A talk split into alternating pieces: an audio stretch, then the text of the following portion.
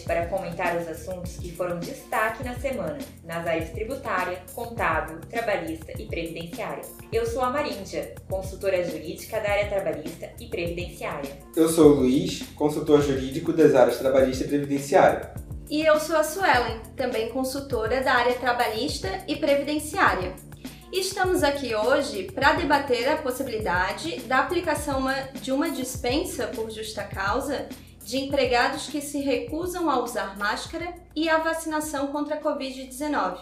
É, pessoal, hoje temos um assunto bastante atual e igualmente polêmico em pauta, que é a questão da obrigatoriedade de uso de máscaras de proteção e vacinação contra a Covid-19. Sobretudo, os efeitos jurídicos práticos desse entendimento sobre as relações jurídicas trabalhistas como, por exemplo, a questão da aplicação de punições e até justa causa aos trabalhadores que se recusarem a observar essas regras. Verdade. Lembramos que é dever da empresa adotar medidas para salvaguardar a saúde no trabalho, inclusive por conta da pandemia do novo coronavírus, para aumentar o distanciamento, diminuir o contato pessoal entre os empregados e entre estes e o público externo, adotar etiquetas respiratórias, entre outras, outras medidas. A distância mínima segura recomendada é de um metro. Além disso, cabe às empresas fornecerem máscaras cirúrgicas ou de tecido para todos os empregados. O distanciamento social e o uso das máscaras são medidas de precaução visto que é responsabilidade da empresa garantir a segurança e a saúde do trabalhador e se responsabilizar se o empregado contrair a doença. É, é importante ressaltar também que cabe também ao empregado colaborar né, na forma do artigo 158 da CLT com a aplicação das normas de saúde e segurança do trabalho, possibilitando ao empregador maior eficácia na proteção e no zelo pela qualidade do meio ambiente do trabalho dado que a saúde é um direito humano fundamental que todos devem observar, assim como o direito à vida. Emprega tanto os empregadores quanto os empregados. Disso se depreende que o trabalhador não poderia recusar-se né, ao uso das máscaras no ambiente de trabalho, porque esse equipamento se equipara, de certa forma, aos famosos EPIs, Inclusive, a CLT determina que seja tratada como falta grave do empregado a recusa na utilização de equipamentos de proteção. E com isso, reforça seu entendimento de que o empregado deve se submeter às determinações do empregador em matéria de saúde e proteção, sob pena de caracterizar insubordinação e até mesmo justificar uma rescisão por justa causa. É, Luiz, apesar disso, com o surgimento das vacinas contra a Covid-19, algumas questões jurídicas começaram a ser levantadas principalmente por existirem grupos que oferecem resistência à própria vacinação. Grupos estes que questionam a eficácia e a segurança da vacina. A pergunta que move esse podcast de hoje é: quais os limites das sanções que poderão ser aplicadas àqueles que se recusarem à vacina? O que vocês acham sobre essa questão da obrigatoriedade da vacina? Poderiam os, os trabalhadores serem compelidos a se vacinar sob pena de perder seus empregos? Então, Maríndia, o problema sobre essa questão da obrigatoriedade é que alguns entendem que vai de encontro aos direitos da personalidade, né?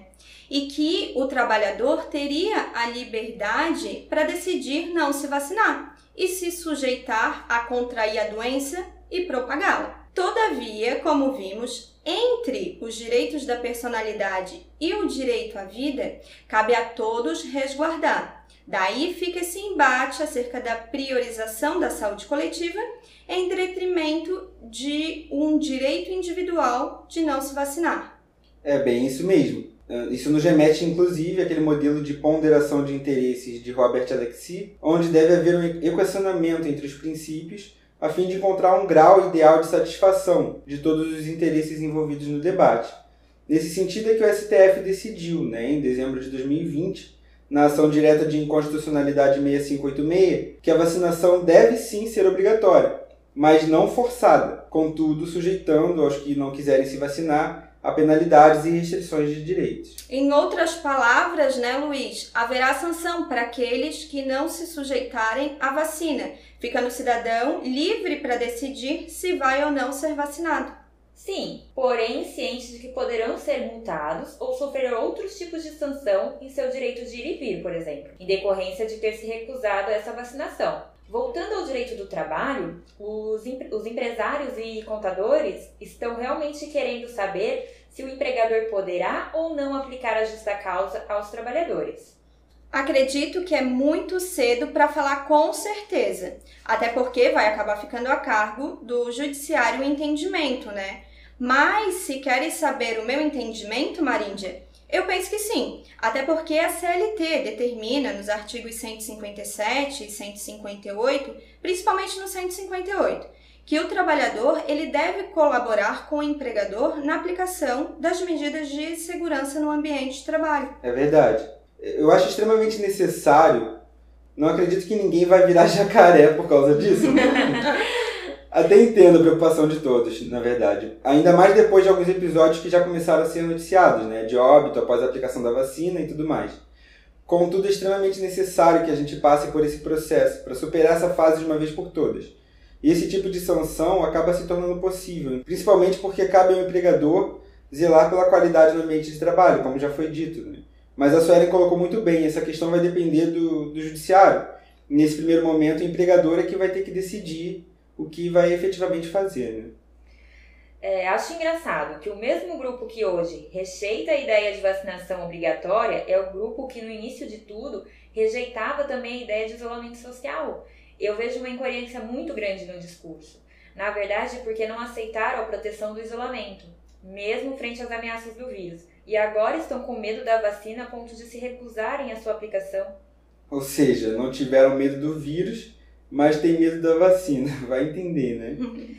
É, eu vejo uma analogia possível com relação ao uso de máscaras. Os empregados podem ser demitidos por justa causa, pela, pela recusa aí do uso de, das máscaras. Então, por que não poderiam sê-los pela recusa à vacina, né? Então, também entendo possível. É, mas não podemos esquecer que existem empregados que poderão apresentar justificativa para a recusa. Nesses casos, também será importante que o empregador haja com bom senso. Não é para sair distribuindo justa causa por aí. Até porque as gestantes, elas permanecem afastadas da atividade presencial na empresa. Então a recusa de uma gestante, só a título de exemplo, não poderia ensejar uma justa causa, ao meu ver, pelo menos até que ela esteja autorizada a trabalhar presencialmente. Sim, é, e no caso das gestantes, inclusive, me parece que elas nem poderão ser vacinadas inicialmente, né? Verdade. Então já existiria aí uma justificativa plausível para essa negativa. Sim, e mesmo nos casos onde não houver justificativa apresentada pelo empregado, acredito que seria comedido aplicar primeiro advertência ou suspensão para só então aplicar a justa causa. Mesmo porque o empregado precisa entender né, a importância da vacina, a proteção do ambiente de trabalho, da segurança coletiva, enfim. Tudo uma questão de políticas de conscientização, que deveriam inclusive partir do próprio Estado, né?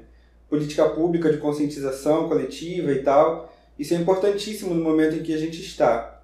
Só ressaltando também a necessidade de incluir nos programas médicos de saúde ocupacional a necessidade da vacinação, assim como o uso das máscaras, né, como colocado pela Marinha, a fim de dar respaldo à exigência e evitar problemas futuros com o judiciário. Bom, pessoal, encerramos por aqui o nosso debate sobre a obrigação do uso da máscara e da vacinação contra a Covid-19 e os possíveis reflexos da decisão do STF no âmbito trabalhista para a possibilidade da aplicação da rescisão contratual por justa causa aos trabalhadores que eventualmente se recusarem a participar do programa de vacinação. Esperamos que vocês tenham gostado desse conteúdo e para mais informações sobre o tema, sigam o nosso canal no Instagram e nos acompanhem nas redes sociais. Esse foi o Pílulas Tributárias. Obrigada a todos que nos ouviram e aguardamos vocês no próximo programa. Até mais. tchau. tchau. tchau. tchau.